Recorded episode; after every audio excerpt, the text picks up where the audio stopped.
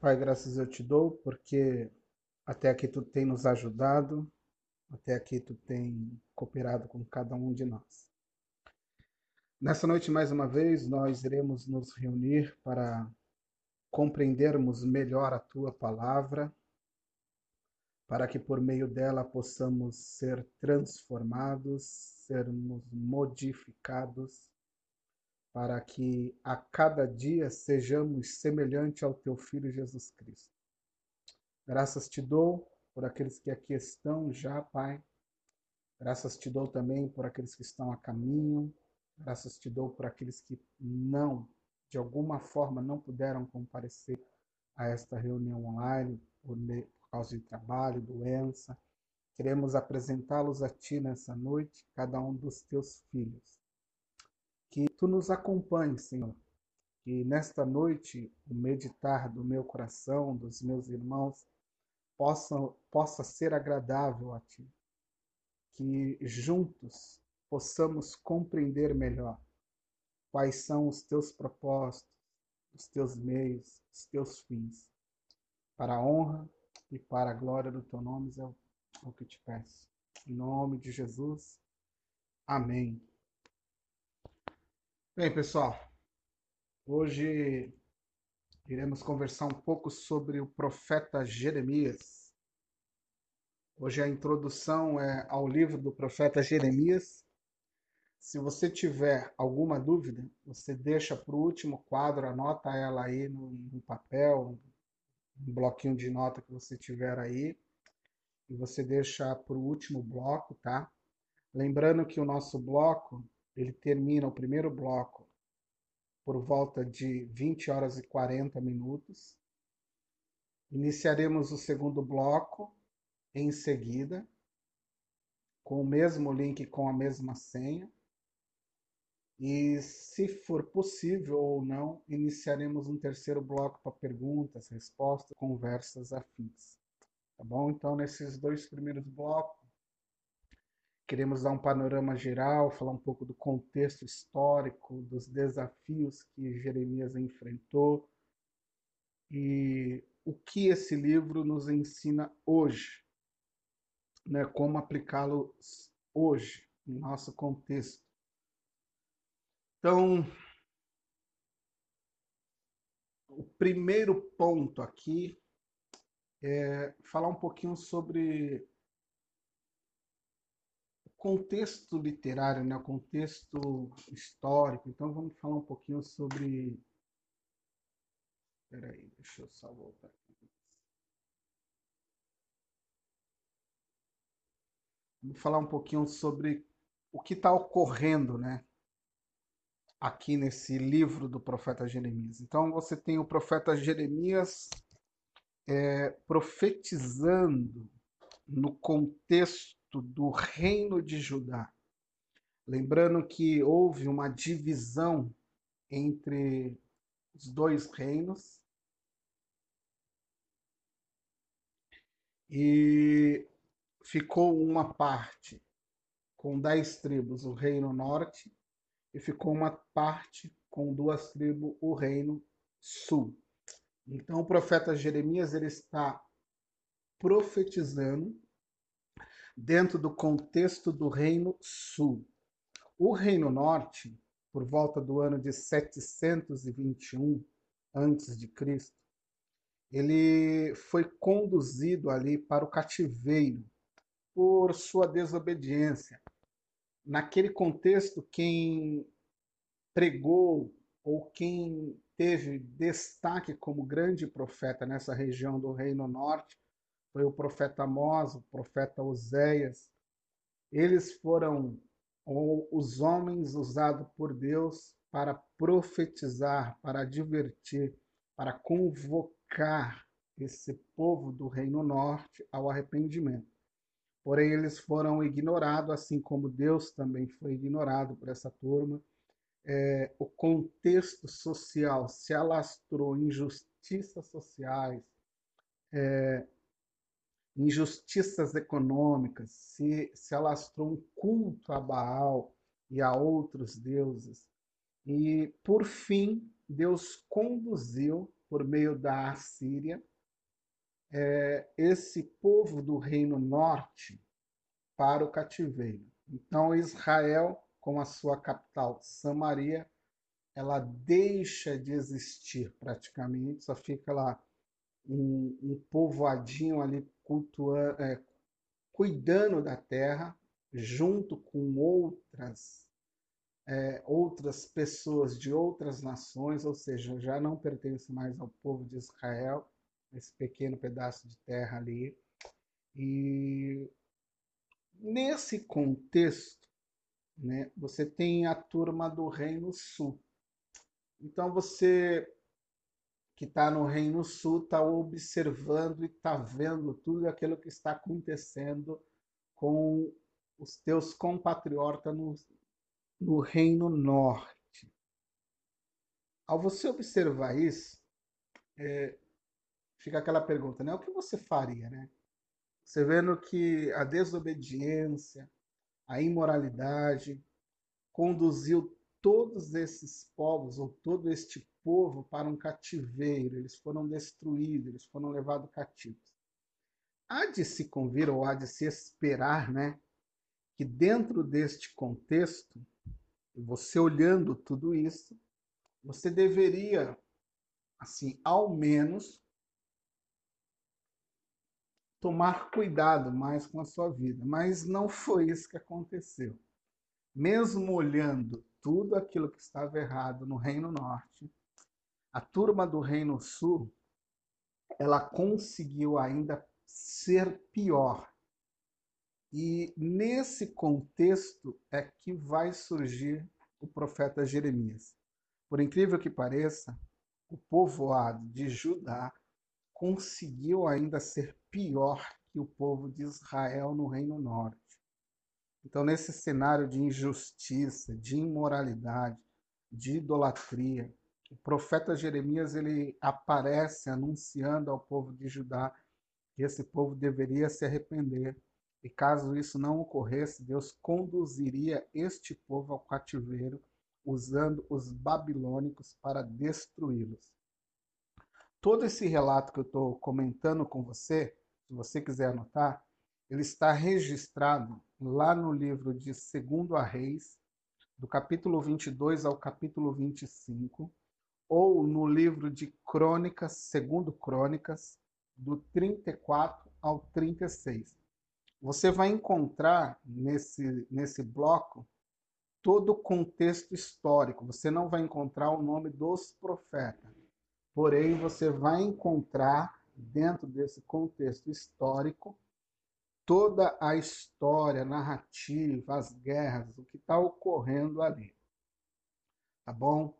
É, sobre o livro de Jeremias, então você tá, tem mais ou menos aí um parecer, já do contexto histórico, a gente vai explorar isso mais daqui adiante, mas quem é o autor desse livro? Então, é claro que o autor desse livro é o profeta Jeremias, isso fica evidente por questões internas né, e externa, é reconhecido o profeta Jeremias, isso quase ninguém questiona, então, quando você vai analisar as questões internas, você vai perceber que Jeremias é o autor desse livro.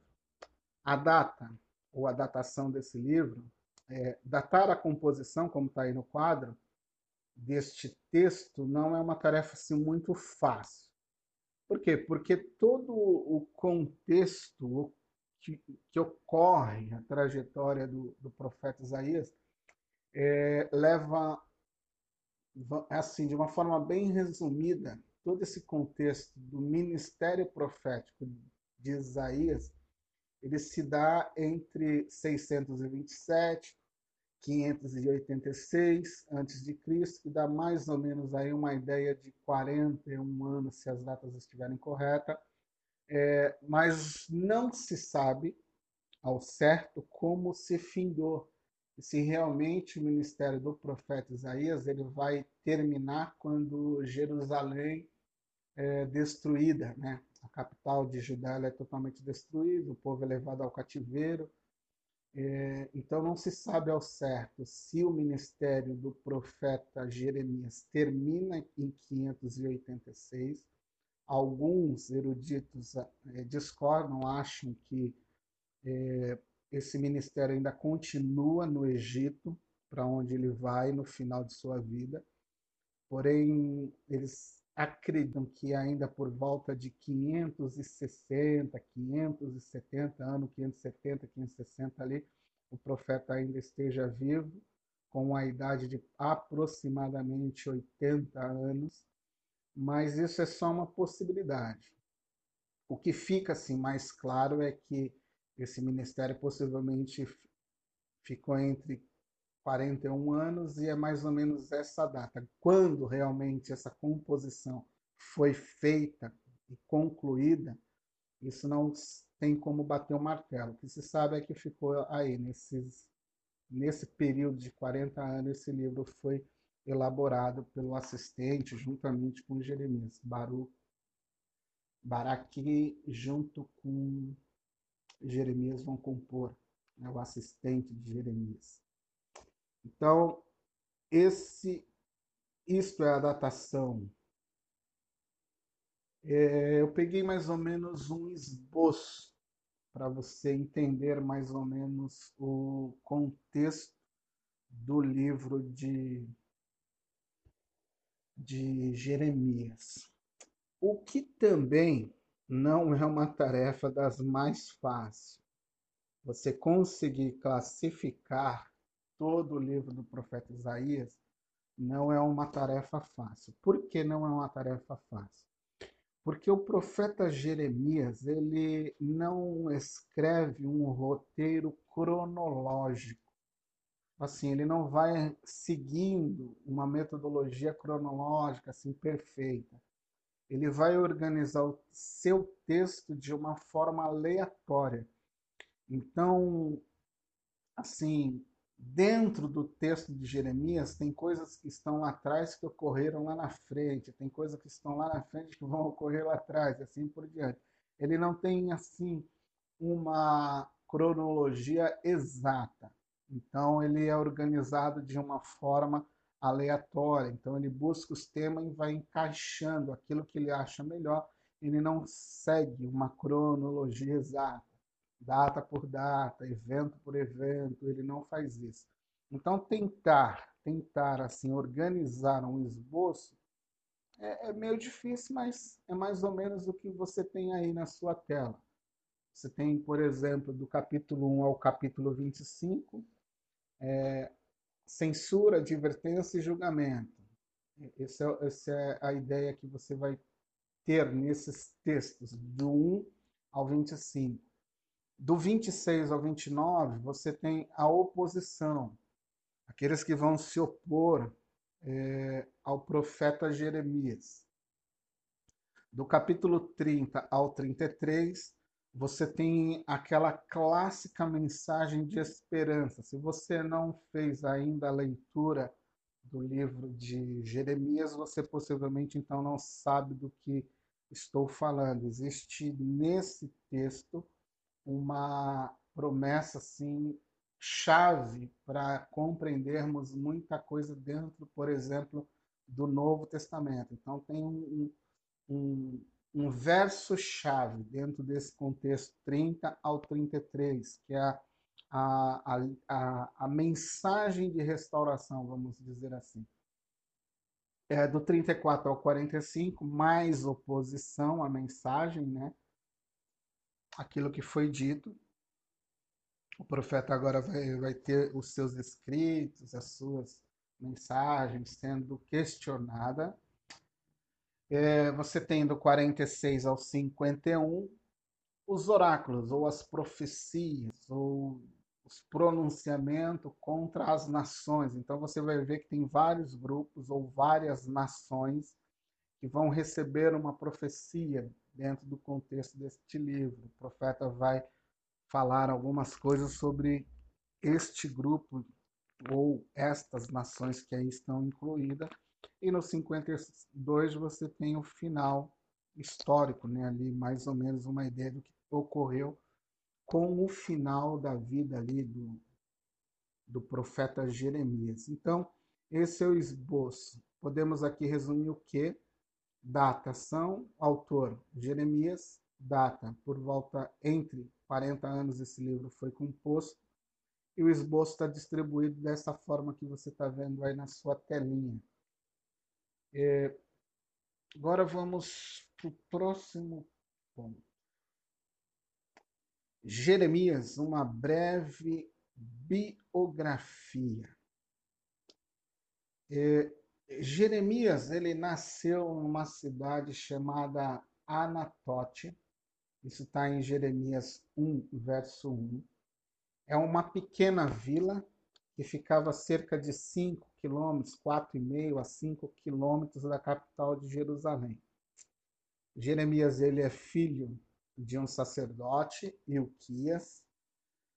É, provavelmente esse Ilquias ele é descendente de um sumo sacerdote chamado Abiatara, que foi ali durante o reinado de Salomão, alguém que trabalhou ali como sumo sacerdote. É, o estado civil do nosso amigo Jeremias é solteiro. Jeremias ele nunca se casou. Isso você vai ver registrado em Jeremias 16 e verso 2. Ele dedicou toda a sua vida ao ministério profético.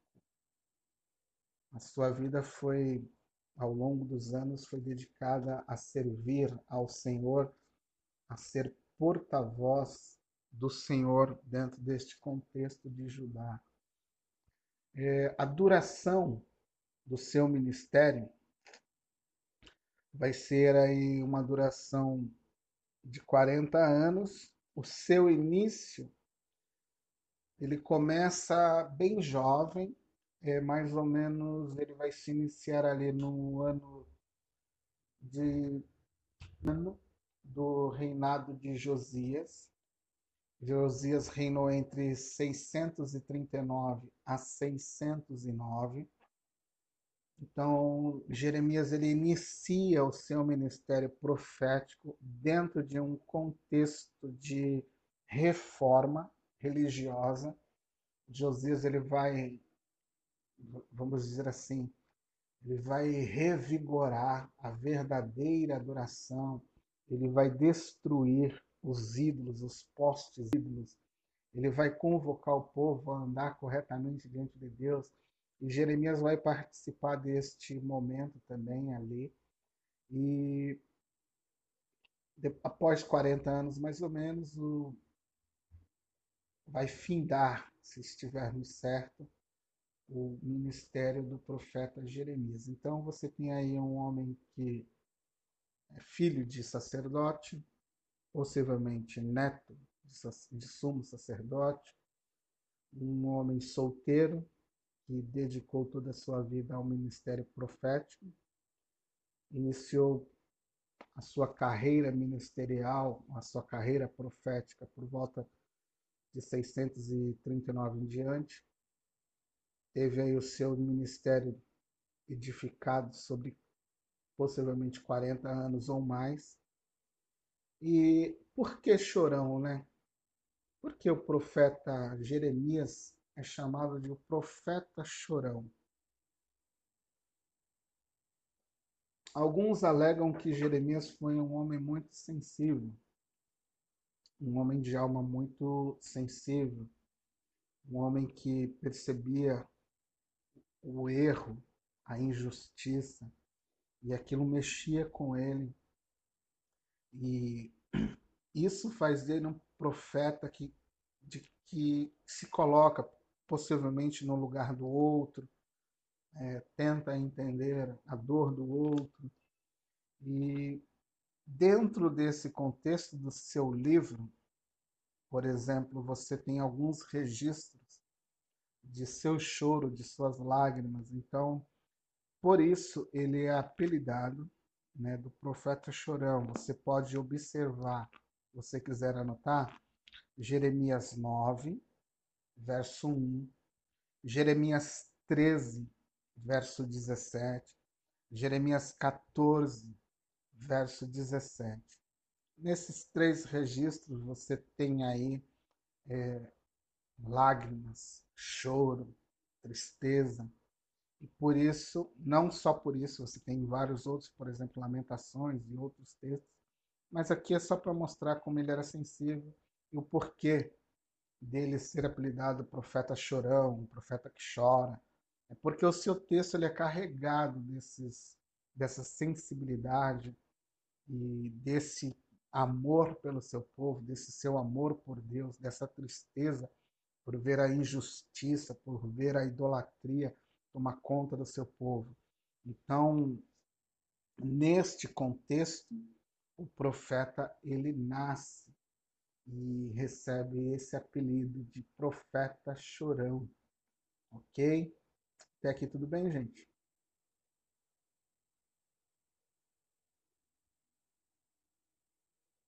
Vamos continuar.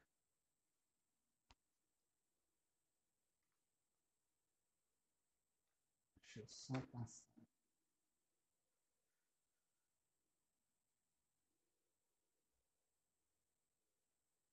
É, um, um pouquinho do contexto, do contexto do livro, né? não é o contexto histórico.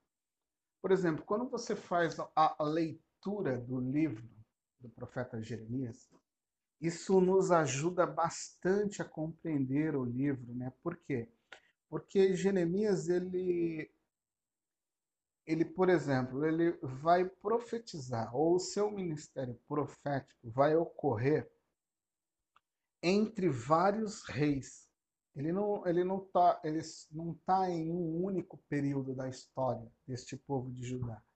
Então, primeiro, por exemplo, o primeiro estágio é o estágio onde ele exerce o seu ministério profético diante do rei Josias, da reforma espiritual de Judá, né? Como eu falei mais acima, é, é, é, é um tempo de renovação, de reforma religiosa, reforma política. Então, é nesse contexto por exemplo, no primeiro estágio do profeta do, do rei Josias, que começa o ministério de, Isaías, de Jeremias. O segundo estágio, dentro do livro, você vai lendo, você vai percebendo, é, é após a morte de Josias. O seu filho Jeoacás, ele vai assumir o trono, Porém, ele vai assumir o trono durante três meses somente. Por quê? Porque o rei do Egito, o faraó Neco, ele vai se levantar contra Judá, vai remover Jeoacás do trono, vai levar Jeoacás cativo e vai estabelecer Joaquim em seu lugar. Então, Joaquim será agora o, o rei submisso ao Egito. E é neste período, por exemplo, isso você vai ter registrado lá em segundo a Reis 23, do 31 ao 35, você vai ver esse contexto histórico aí do que o rei Neste período, por exemplo, o segundo estágio, é, Jeremias vai profetizar que Jeoacás ele não retorna do Egito, por exemplo. É, ele condena nesse contexto do profeta Joaquim, do profeta não, do rei Joaquim, ele condena o pecado do povo, as injustiças do reino ou do reinado de Joaquim. Ele também vai pronunciar ou profetizar que o próximo rei da linhagem de Davi, chamado Geonias, ele também será levado para a Babilônia. É, neste período, né, onde Joaquim reina, esse segundo estágio, os babilônicos vão derrotar em guerra o Egito e eles vão assumir o domínio sobre Judá. Judá por exemplo, e o Egito vão fazer uma aliança E eles vão declarar numa revolta contra os babilônios. Jeremias, nesse contexto, ele vai condenar essa revolta contra os babilônicos e vai declarar que essa revolta é o início do cativeiro de Judá. Isso, por exemplo, você vai encontrar registrado lá em Jeremias 25, do verso 1 ao verso 14. Neste período do segundo estágio, onde Joaquim reina, é, ele vai também elaborar um escrito, ele vai colocar no papel algumas de suas profecias, ele vai registrar né, seus pronunciamentos diante do rei, diante do povo. Porém, o rei Joaquim, revoltado com esse registro, ele vai queimar tudo aquilo que o profeta Jeremias havia elaborado, escrito, registrado. Ele vai queimar o registro, todos os registros.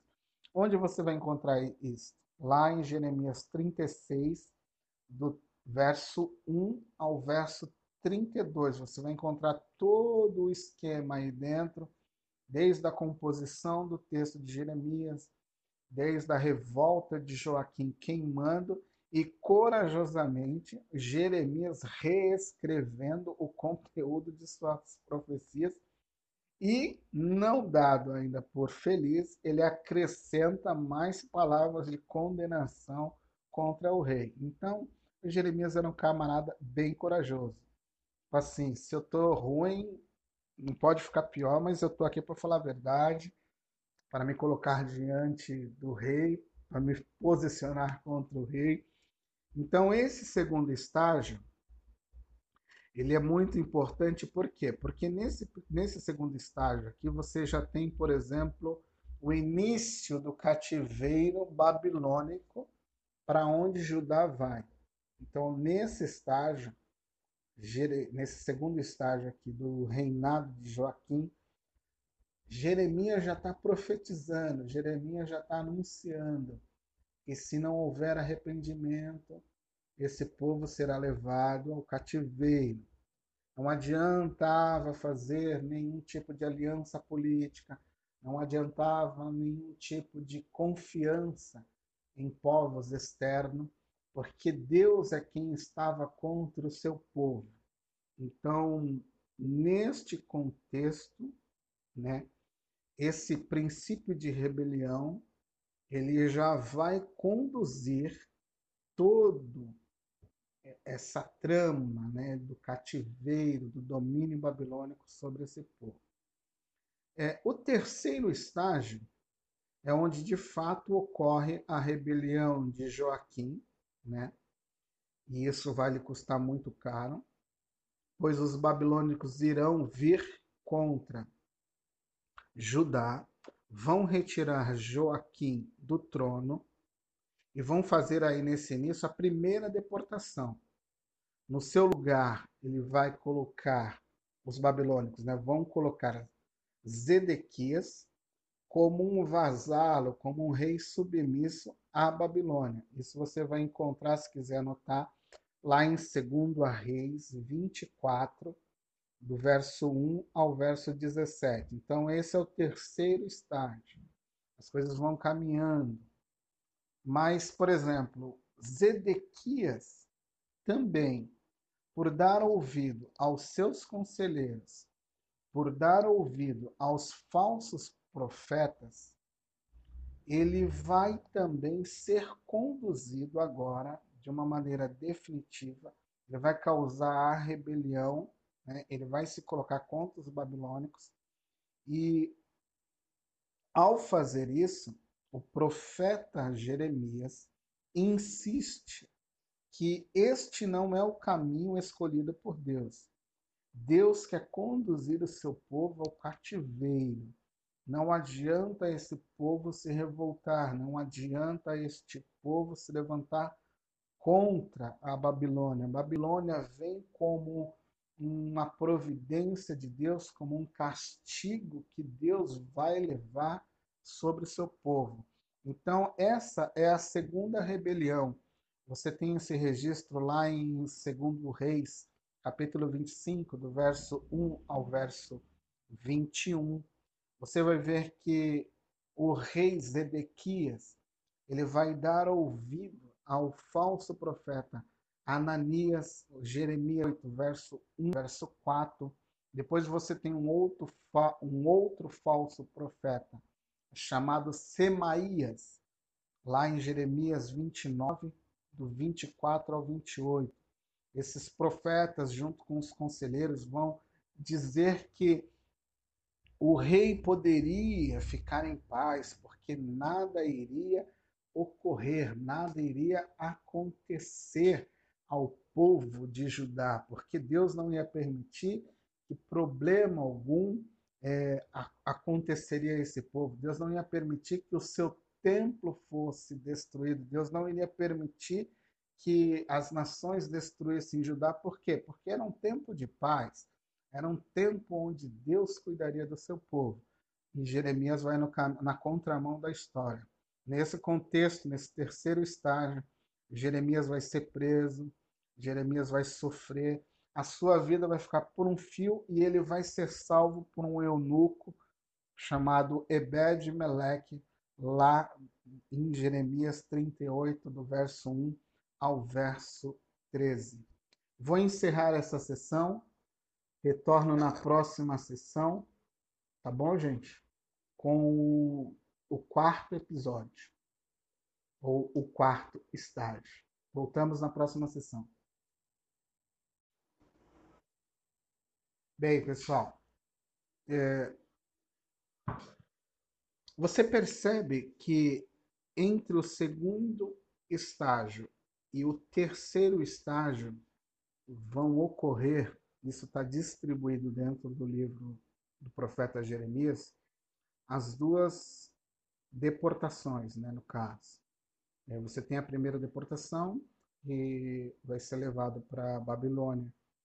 Os principais é, vamos dizer assim, os mentores, os reis, os príncipes, um alto escalão. É, vai ser colocado um novo rei, o rei que estava vai cativo, vai ser ter os seus olhos vazados ali, vai cativo. Pra... É, você percebe que nesse segundo, nesse terceiro estágio, tudo que vai ocorrer, toda rebelião que ocorre, ela vem na sua base, é, ela tem na sua base, melhor dizendo, é, falsas profecias,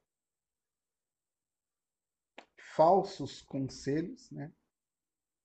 É, o rei Zedequias ele dá ouvido àquela velha esperança que não existia paz, Deus tem paz, Deus tem prosperidade para você, Deus tem paz para você, é, não haverá nenhum problema, é, Deus é conosco, é, são tempos de paz.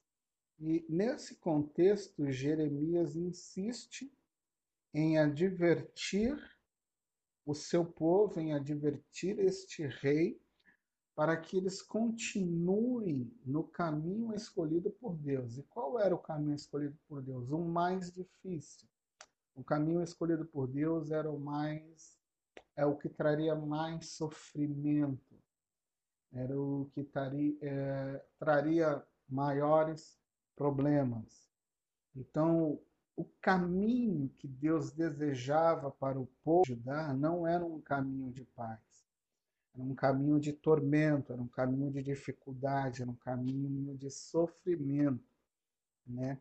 E você vai ver esses registros, se você quiser tomar nota aí, em Jeremias, por exemplo, Jeremias 21, do 1 ao 7, você vai ver Jeremias 27, do 17 ao 21, você vai ver Jeremias do 38, Jeremias 38, do 7 ao 28, por exemplo.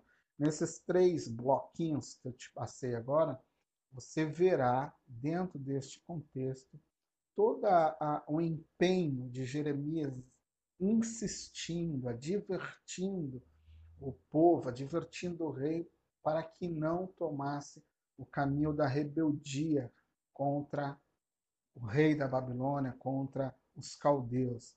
O caminho escolhido por Deus era um caminho totalmente diferente.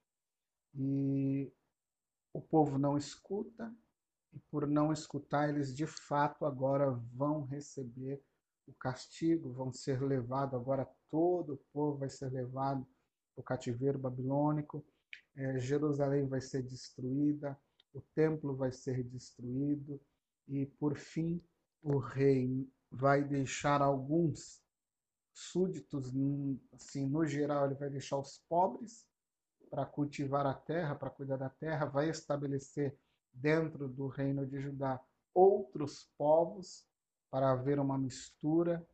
E aí você entra no quarto estágio. O quarto estágio já é caminhando lá para o finalzinho do livro do profeta Jeremias, que ele entra com essa questão da destruição de Jerusalém, a cidade de Deus é destruída, é, o templo de Deus, o templo que mantinha a presença de Deus entre o seu povo, é destruído. Então, Jeremias, ele consegue encontrar o favor dos babilônicos.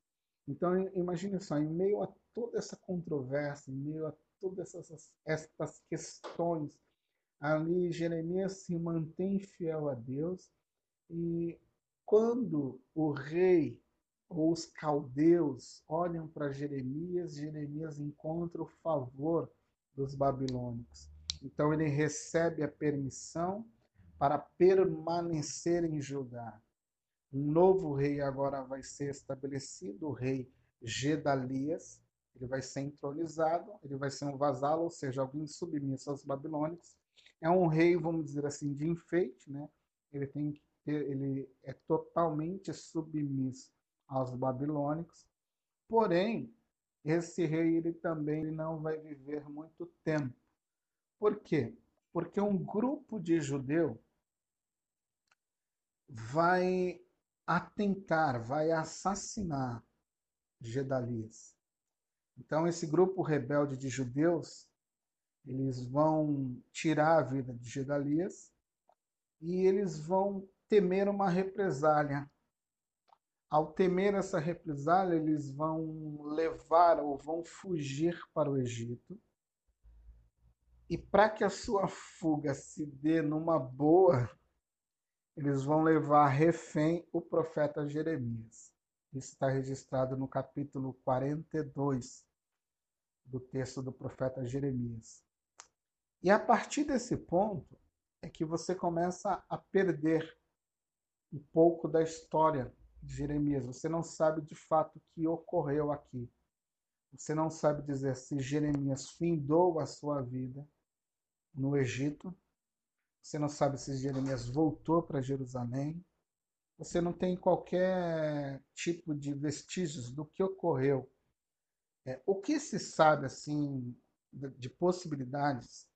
É, os eruditos, os comentaristas, eles chegam a um ponto de de tentar bater o martelo, tentar definir que os anos finais de Jeremias foi no Egito. Possivelmente ele morreu longe da sua pátria. Possivelmente Jeremias morreu longe de Jerusalém, longe da sua cidade natal.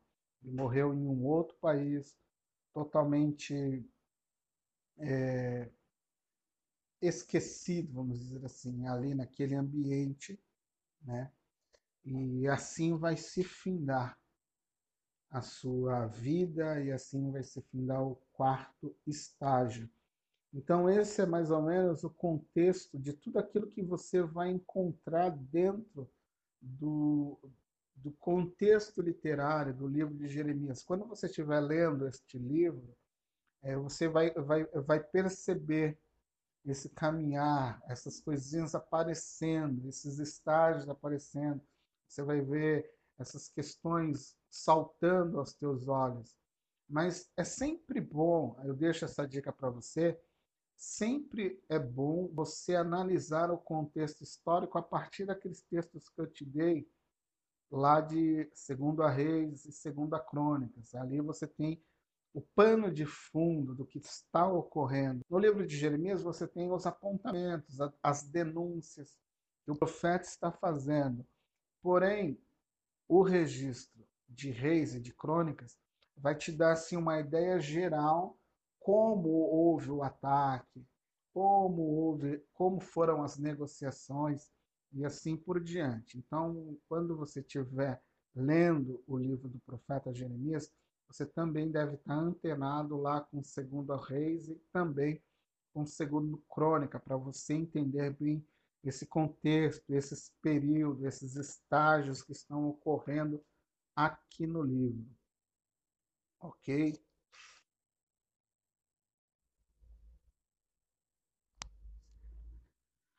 Vamos lá. O conteúdo profético.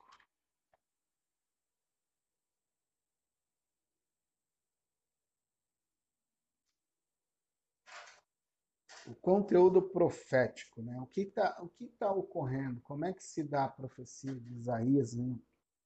Vamos lá dar uma olhadinha nisso agora. Por exemplo, o conteúdo profético está ocorrendo assim. É, há, há, há, rumores de guerra.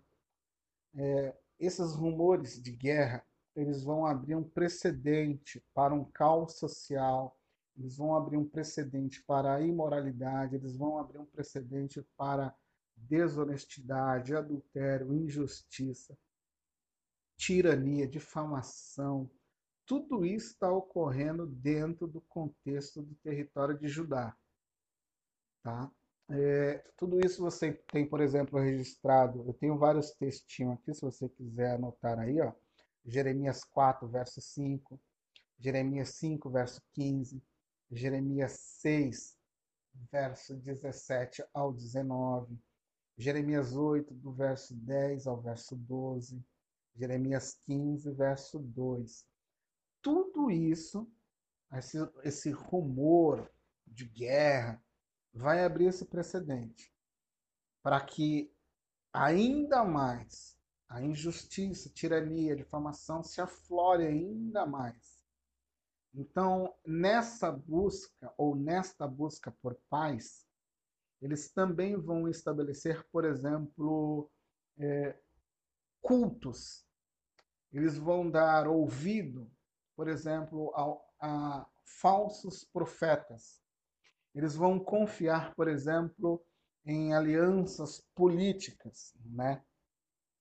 E isso tudo vai conduzir este povo para um, um, um poço ainda mais profundo de incredulidade, é, onde se abandona totalmente a sua dependência de Deus.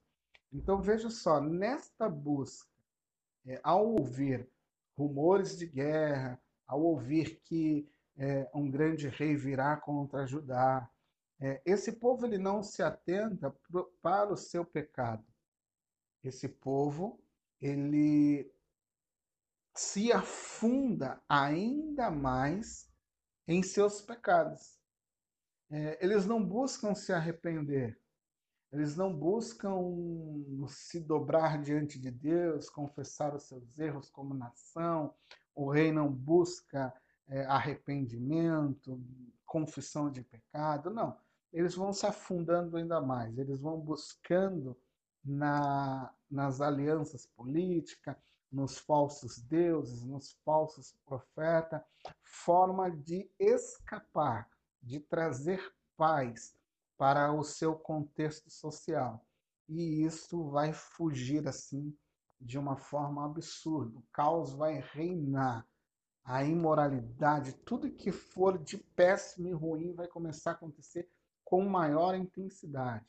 Então, é, quanto mais essa turma se afastou de Deus, mais o caos social e moral, é, a, a religiosidade falsa começou a reinar.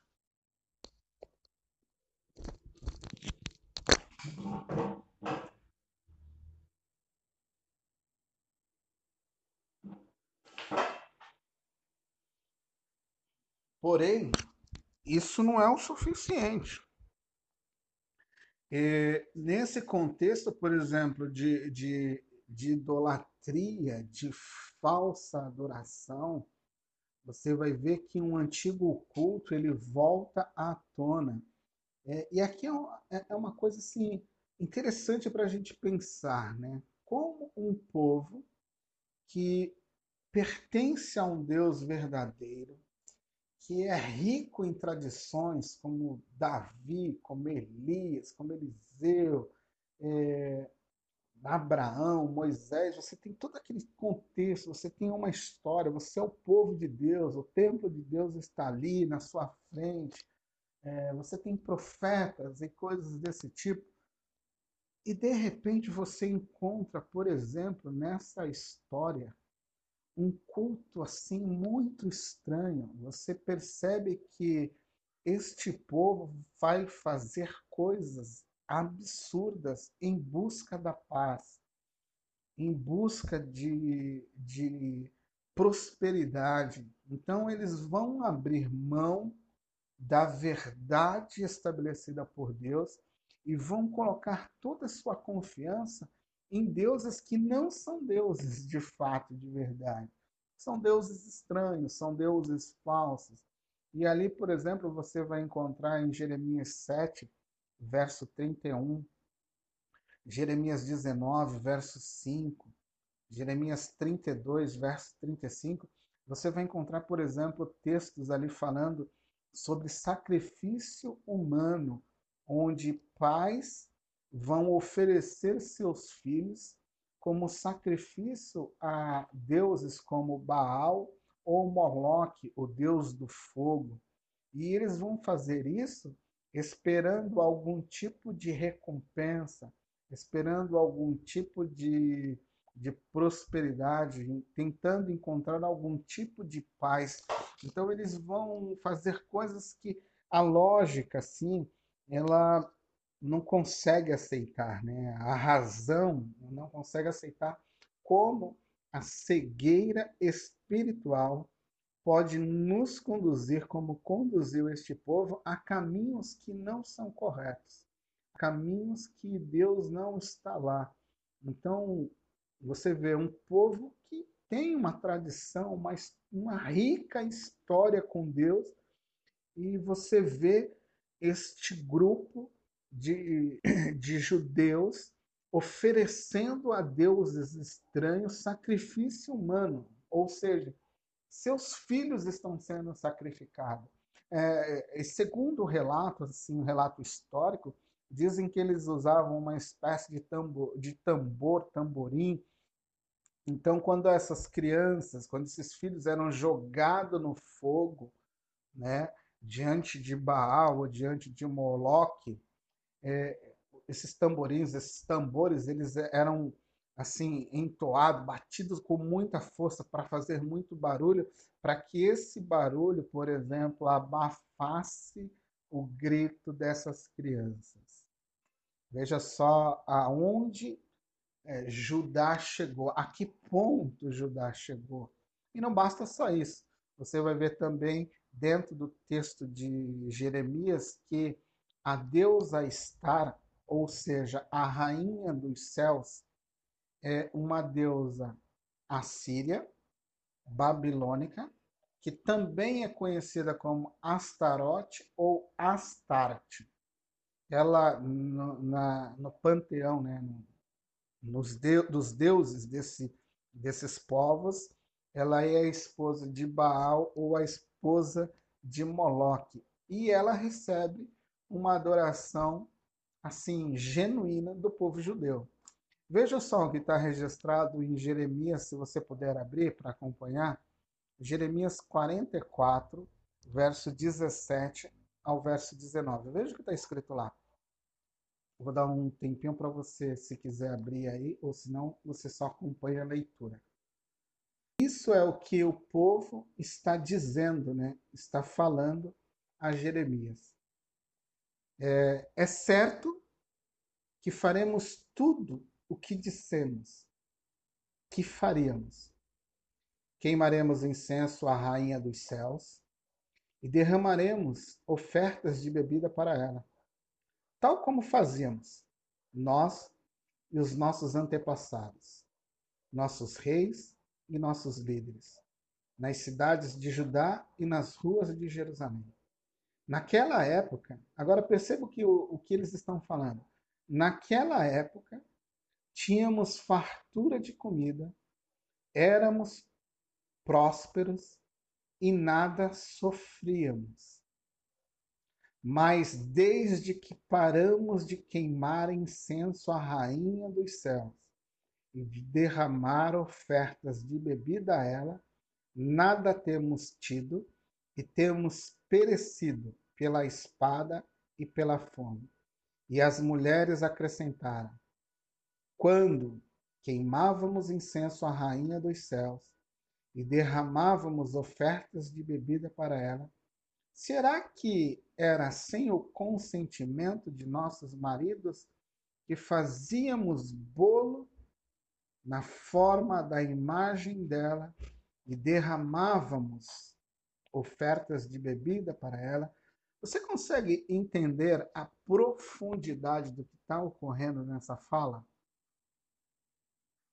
O que eles estão dizendo é que seguir a rainha do céu, seguir os falsos deuses, trouxe para este povo prosperidade, trouxe para este povo fartura, trouxe para este povo paz. No momento não havia. Quando eles param de ofertar, vamos dizer assim, isso vai, vai fazer ou vai lembrar o contexto lá do rei Josias, lá no primeiro estágio, a reforma, quando ele baniu todo esse culto para fora de Judá.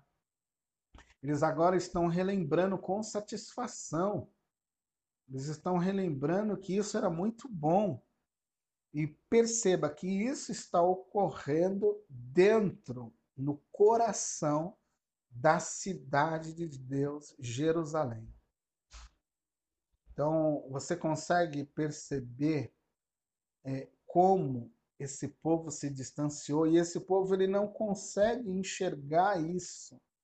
Então, Deus precisa de uma maneira brutal levar esse povo ao sofrimento, a um sofrimento brutal, para que esse povo possa ser resgatado de sua loucura, de sua insensatez.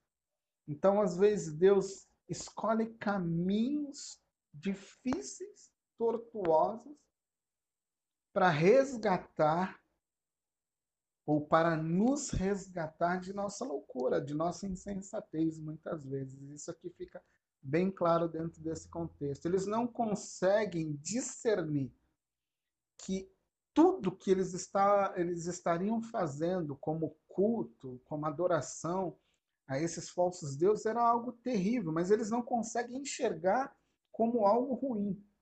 Eles não conseguem entender que isto é ruim. Esse, essa adoração era uma afronta ao Deus de Judá, ao Deus de Israel, ao Deus livrou da terra do Egito. Eles não conseguem perceber isso. A influência, dos seus vizinhos, dos povos ao seu redor é tão grande, a influência errônea é tão terrível que não é, assim cega este grupo, cega essas pessoas desse, desse, desse contexto. Eles não conseguem se virar, eles não conseguem sair desse, vamos dizer assim, de, dessa religiosidade. Eles não conseguem enxergar um palmo à frente e ver que tudo aquilo que eles estão fazendo está errado. Aí, nesse caso, entra o segundo ponto, o profeta Jeremias entra. E a sua mensagem não é uma mensagem de conforto, né? Jeremias 1, verso 10, se você quiser acompanhar. Como é que Deus levanta Jeremias nesse contexto? o que Deus fala para Jeremias, né? Como é que Deus levanta Jeremias nesse contexto? Veja só, olha que hoje eu te constituo sobre as nações e sobre os reinos, para arrancares e derribares, para destruí-los e para arruinares, e também para edificares e para plantares. Ou seja, é, Jeremias ele vai ser levantado nesse contexto, Jeremias 1, verso 10, com uma mensagem que anuncia a destruição e traz caos. Na palavra de Jeremias, a primeira ordem é trazer o caos, é trazer destruição. Então, a palavra que vem da boca do profeta Jeremias, a princípio, é uma palavra muito dura. É uma palavra que vai sacudir esse povo, mas esse povo não vai se dar por vencido e não vai querer escutar o profeta. Mesmo assim, ele vai anunciar. Porém, a sua mensagem também ela vem um traço de esperança e uma promessa de restauração. Então, o mesmo Deus que diz que levarei vocês ao cativeiro, levarei vocês a um sofrimento, eu vou tirá-los da sua terra, eu vou conduzi-los a um outro reino, eu vou deixar vocês nesse reino por mais por volta de 70 anos. Eu deixarei vocês lá. Eu, vocês vão sofrer, vocês serão servos na mão de outros, porque um dia vocês me rejeitaram. Porém, eu deixo aqui uma palavra de esperança e de restauração. Eu irei restaurá-lo. Então, nesse contexto, você vê que Deus é duro, mas a dureza e o trato duro de Deus visa também arrependimento e restauração. No fundo, no fundo, Deus ama este povo de tal forma que não, não pretende destruí-los no sentido de acabá-los, tipo assim, exterminar, acabar com esse povo. No fundo, o que Deus almeja é que esse povo se arrependa dos seus pecados. No fundo, no fundo, é, diante de todo esse sofrimento, é, que parece ser uma coisa ilógica, parece algo absurdo, no fundo, no fundo, o que há por trás de tudo isso é um amor, é uma misericórdia e é uma graça porque Deus poderia destruí-los e fazer de um outro povo o seu povo. Deus não precisaria estar recebendo deste povo afrontas. Deus não precisaria estar é, se, se, se colocando, se, é, vamos dizer assim, se rebaixando, se humilhando para que esse povo siga, para que esse povo deixe falso, que ele levante o profeta, mande para anunciar esse povo, arrependimento. Não, você percebe que por trás de tudo isso existe amor, existe graça, existe palavra dura, palavra de correção, existe um destino traçado, um destino de sofrimento, mas que lá no fundo, o que esse povo vai encontrar é o amor e a graça de Deus para uma restauração futura. Então, o profeta Jeremias ele entra com essa palavra de, de, de dura, de caos, de destruição, porém lá no meio de todo esse contexto conturbado, ele tem uma palavra também de restauração. Ele diz que o mesmo Deus que profetizou a destruição é o Deus que vai trazer de volta seu povo para si. Então, é neste contexto que você vai ver o profeta reinando. Você vai ver também, no terceiro ponto, que a teologia que vai ser desenvolvida pelo profeta Jeremias, ela é fundamentada no pacto que Deus faz com o seu povo. Esse pacto, um resumo desse pacto, você vai encontrar lá em Deuteronômio 4, do 25 ao 31. O que foi firmado né, nesse pacto? Deus retira o seu povo do Egito e faz com o seu povo um pacto. O pacto ele, ele é estabelecido numa questão de obediência. Essa obediência ela demonstra, ou seja, essa obediência ao pacto, a se guardar aquilo que Deus havia dito, ao se guardar os mandamentos de Deus. Isso era uma prova de amor, isso era a prova de que eu demonstro o meu amor pelo meu Deus que me livrou, né? Então, o pacto ele, ele tem esse, esses três princípios, né? O amor a Deus, o amor ao próximo e o amor à vida, a viver esse pacto. Então, o pacto ele se resume nisso tudo, né? É, é, essa essa essa é, essa via de duas mãos, né? A obediência por amor não era uma obediência por obrigação e não era uma salvação por meio, da gra... por meio das obras. Era uma salvação por meio da graça. O Deus que os livrou sem merecimento algum, os livrou da mão poderosa do faraó no Egito, constituiu deste povo errante o seu próprio povo, estabeleceu entre o seu povo a sua presença. Então, nesse contexto, a obediência fortalecia essa comunhão, fortalecia este relacionamento. Porém, a desobediência enfraquecia essa comunhão, ela enfraquecia esse relacionamento, ela revelava a ingratidão e ela violava o pacto existente entre Deus e o seu povo. Então, quando este povo se colocava como um povo de dura serviço, um povo que pecava, um povo que se rebelava, cheio de. Isso revelava o coração ingrato. E toda a teologia que, que Jeremias vai desenvolver é essa, é, é essa, é, é essa ideia do se você fizer, eu estarei com vocês. Se vocês me obedecerem, eu os amarei, eu estarei entre vocês, eu cuidarei de vocês, eu farei vocês prosperarem. Mas no dia que vocês me abandonarem, eu é que virei contra vocês. Então, essa é a ideia. E nesse contexto, você percebe que a ideia do pacto era uma ideia condicional. Se você fizer, esse coloco diante de ti a bênção, a vida, a morte, a maldição. Você lembra desses textinhos que Deus falava com o seu povo? Olha, era um pacto condicional.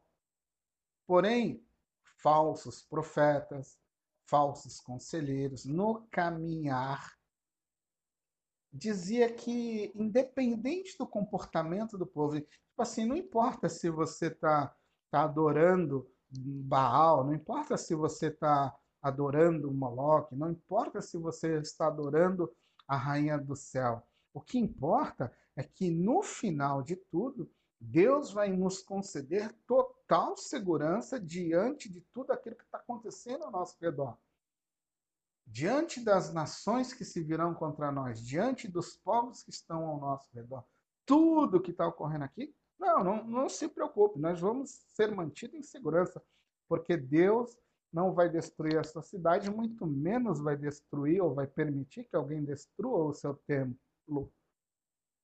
Então, esse era o engano gerado pelo falso profeta, aquela palavra de paz Tipo assim, não precisa de comportamento. Deus te ama do jeito que você é. Talvez essa é uma das maiores mentiras é, apregoada pelo diabo.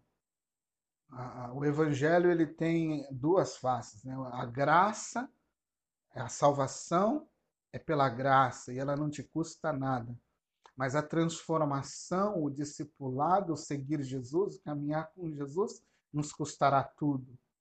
Então, de, você percebe esses princípios desde o Antigo Testamento, também dentro do Novo Testamento. Não é uma questão só de um pacto condicional, é que o Evangelho ele traz consigo responsabilidades. E você percebe aqui que o povo achava que poderia andar de qualquer maneira, poderia andar de qualquer forma. Você pode depois olhar isso em Jeremias 28, verso 1 ao 17 você também pode depois olhar Jeremias 7, do 1 ao 29. Você vai encontrar todas essas falas, essa, esses falsos profetas, esse contexto de que o povo acha que é, deduziu que poderia andar de qualquer forma, de qualquer maneira, e que mesmo assim, diante de um Deus santo como é o nosso Deus, eles estariam em total segurança, em total prosperidade. É, e na verdade é Deus que se volta contra eles. Na verdade, a Babilônia, o rei da Babilônia, ele vem contra Judá como, vamos dizer assim, o seu vassalo, o seu rei submisso. Deus é que coordena tudo isso. Esse povo será levado ao cativeiro não por causa do rei da Babilônia. Esse povo será levado ao cativeiro porque Deus quis. Deus os conduziu para lá. Deus os levou até lá usando o rei da Babilônia como seu servo submisso para aplicar toda, vamos dizer assim, em palavras claras, toda essa desgraça sobre o povo de Judá. Tudo isso por trás era a trama de Deus, cheia de graça e de amor, por mais que você ou eu não consigamos enxergar. Tudo que estava por trás disso era nada mais, nada menos que um amor imensurável de Deus para atrair de novo o seu povo a si mesmo. É, no verso 5, você vai ter a promessa de que Deus é, vai se lembrar do seu povo. Então, Deus vai estabelecer, ele vai falar sobre os falsos profetas, como a gente já viu, mas ele também vai estabelecer que ele não iria se esquecer do seu povo, isso está lá em Jeremias 30 ao 33, 26.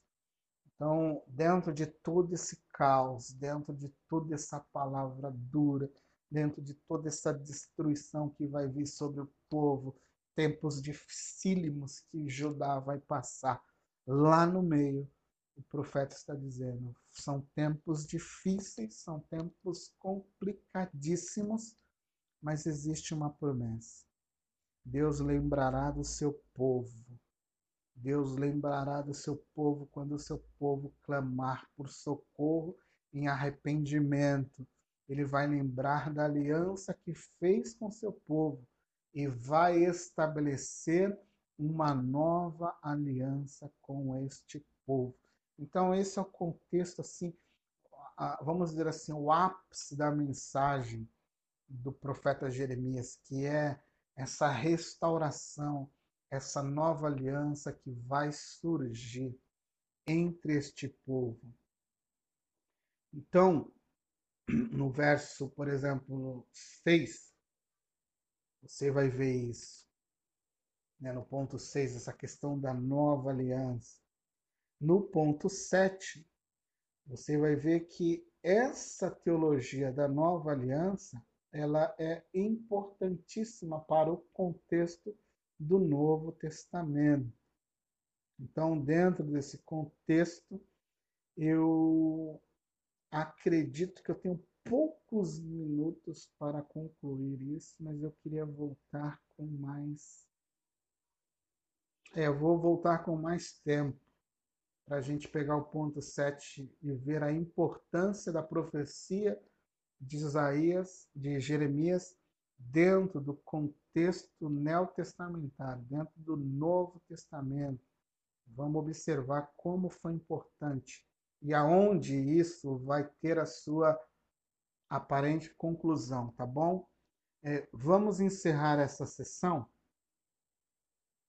e eu vou abrir em seguida uma nova sessão para nós continuarmos a nossa conversa a partir do ponto 7, tá bom? Aguardo vocês no próximo bloco.